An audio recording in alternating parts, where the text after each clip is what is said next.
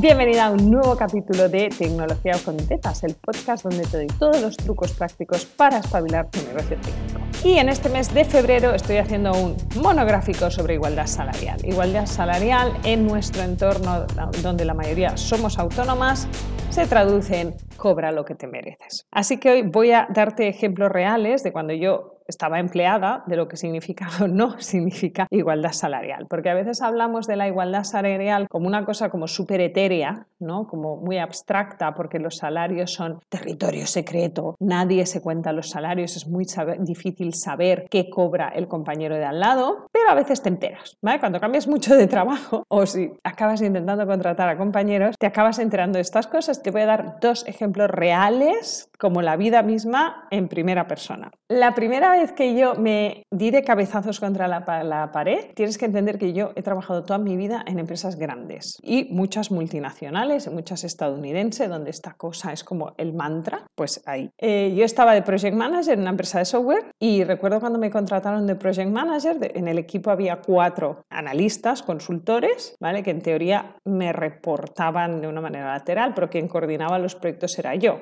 Y recuerdo cuando me contrataron que el, director general en Madrid de consultoría me dijo, sobre todo, no hables de salarios con los consultores. Ya pensé, joder, les pagarán una mierda, porque yo te lo voy a contar así. En ese momento yo entré a hacer de project manager de proyectos de RP y de CRM, ¿vale? proyectos técnicos, por 27.000 euros al año, más variables. Pero al final los variables se eliminaron de mi vida, menos IRPF, menos tal, menos cual, o sea, total, que cobraba 1.500 al mes. Y me pareció como raro, pues pensé, joder, mi salario tampoco es muy alto, ¿vale? Pero yo me moría de ganas de salir donde estaba antes, con lo cual acepté barco. Pensé que mierda les pagan a los consultores. Años después, dos empresas después de esta, ¿vale? Eh, cuando estaba de directora de sistemas, eh, estaba buscando gente para mi equipo y entonces tenía un chico muy bueno que vivía en las cercanías de mi oficina. Pensé, hostia, voy a llamarle y voy a hacerle una oferta. ¿Cuál fue mi sorpresa? Que le llamo y me le digo, oye, ¿pero en qué rango salarial estás? Porque claro, yo pensaba que estaba rollo en 20.000, ¿no? Porque seguía trabajando en la empresa de software, ¿vale? Y aunque hubieran pasado dos años, ya sabes que los incrementos anuales son un porcentaje muy pequeño. Pensé, bueno, este tío igual está en 27, 25, le puedo hacer una oferta muy chula. ¿Cuál fue mi sorpresa cuando me dijo que cobraba 47.000? Entonces te das cuenta de hostia, es que este tío es un analista que entró como un año y pico después de mí, que en teoría tiene una categoría inferior a la mía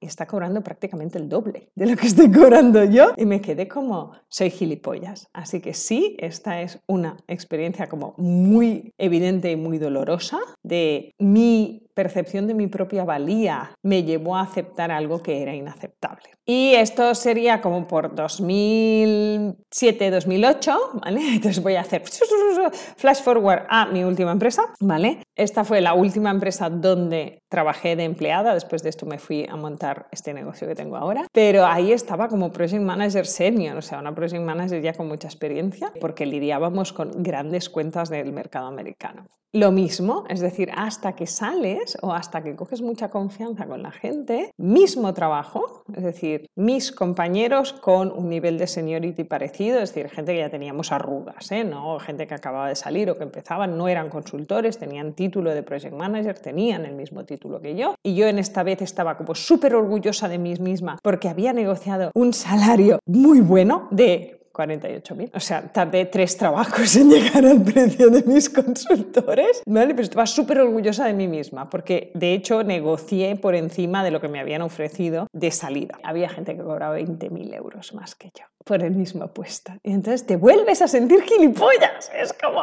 ¡hostia puta! Así que quiero que lo entiendas, te doy cifras concretas porque esto es importante que lo hablemos. ¿no? Que yo creo que la igualdad no se cumple porque somos poco transparentes. Y todas estas eh, historias de transparencia es la transparencia genérica. El sueldo medio de las cajeras es tal, pero hablemos una a una. Y no es un tema de ella lo hace mejor o ella lo hace peor. Es decir, si tú llevas cinco años haciendo un trabajo, yo entiendo que cobres más porque lo haces mejor, si lo haces mejor. De hecho, para ponerte un ejemplo, ¿no? No voy a llamarle discriminación, pero sí prejuicio, yo en esa época era madre soltera, o sea, tal cual. Y mi jefe, dos dos, tres meses después de empezar a trabajar, cuando un día me dijo, oye, ¿dónde vas? dije, voy a buscar al niño. ¿Y no hay nadie más? Eh, no, soy madre soltera. Y directamente me contestó, si hubiera sabido que eras madre soltera, no te hubiera contratado.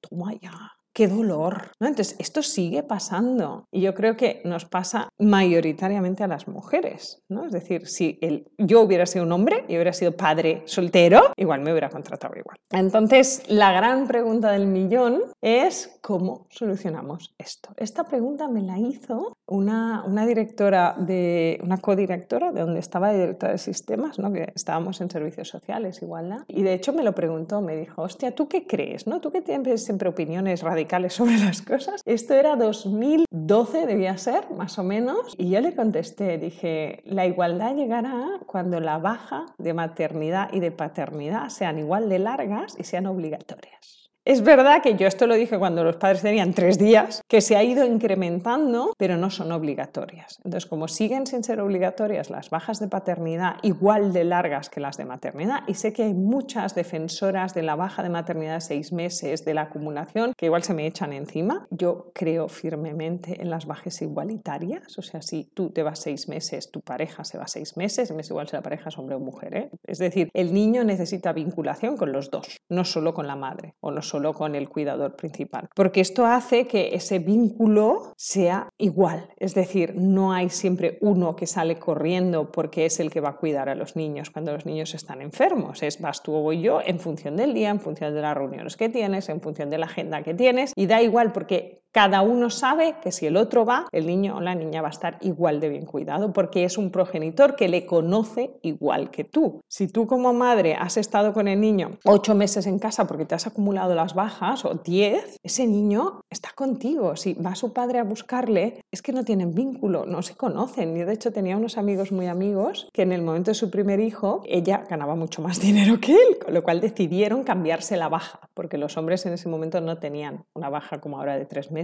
tenían como dos semanas. Y entonces ella renunció, porque era autónoma, a una parte de su baja y se la cedió a su marido, que era empleado. Y entonces su marido se quedó en casa con el niño tres meses. Era muy curioso observarles, porque cuando el niño se caía, no decía mamá, decía papá, papá me he caído, ¿vale? Y esto me lleva a esta reflexión del vínculo, ¿no? De si el vínculo es igual, porque los dos han estado cuidando de este niño 24 horas al día durante cuatro, seis meses, lo que establezcamos, se reparte equitativamente el cuidado de los niños. Y lo dicho, sé que esto igual suena un poquito polémico, ¿vale? Eh, mi visión de la maternidad quizás sea una visión muy ejecutiva. Yo no soy una persona que tuviera como propósito en la vida quedarme en casa maternando durante un año sin trabajar fuera de casa porque mi cerebro no lo aguanta. Yo necesito sentirme como todas las facetas a la vez, ¿no? Puedo ser madre, pero necesito sentirme profesional, necesito sentirme amiga, necesito sentirme fuera de esa cajilla de la maternidad maternidad y el cuidado infantil. Sé que hay mujeres que son súper felices en esa cajita, me alegro mil, pero no todas estamos encasilladas ahí y quiero visibilizarlo y contarlo. Y finalmente un tip, porque esto va de tips prácticos y este es de mi padre. Un día te contaré los tips de mi padre, pero que han marcado bastante mi manera de pensar. Y es que mi padre siempre me decía, ¿no? Mi padre es señor ya del año 45, de la época donde trabajabas toda la vida en la misma empresa y a mí me parecía súper raro que mi padre cambiaba de empresa como cada 4 o 5 años, ¿no? Era como, papá, ya tienes un trabajo nuevo. Y era súper raro porque la mayoría de padres de mis amigos, o sea, no te cuento madres, porque de una clase de 45 eran tres madres las que trabajaban y una era la mía. Pero la mayoría de padres trabajaban en el mismo sitio hasta que les echaban. Y un día les pregunté a mi padre y mi padre me dijo, es que yo siempre estoy buscando.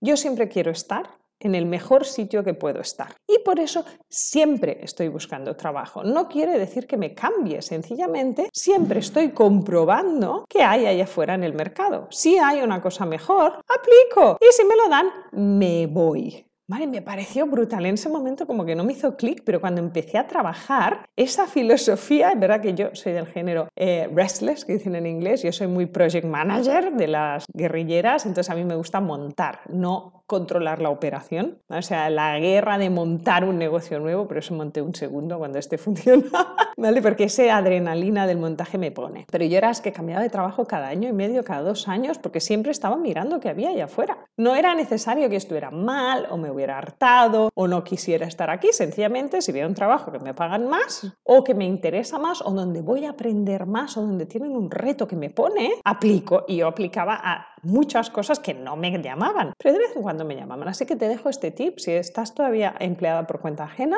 estés siempre buscando. Y si estás empleada por cuenta propia, que espero que sea tu caso, piénsalo así. Estoy con el cliente que quiero estar. Estés siempre buscando clientes nuevos que te paguen más y así logres cobrar el precio que realmente te mereces.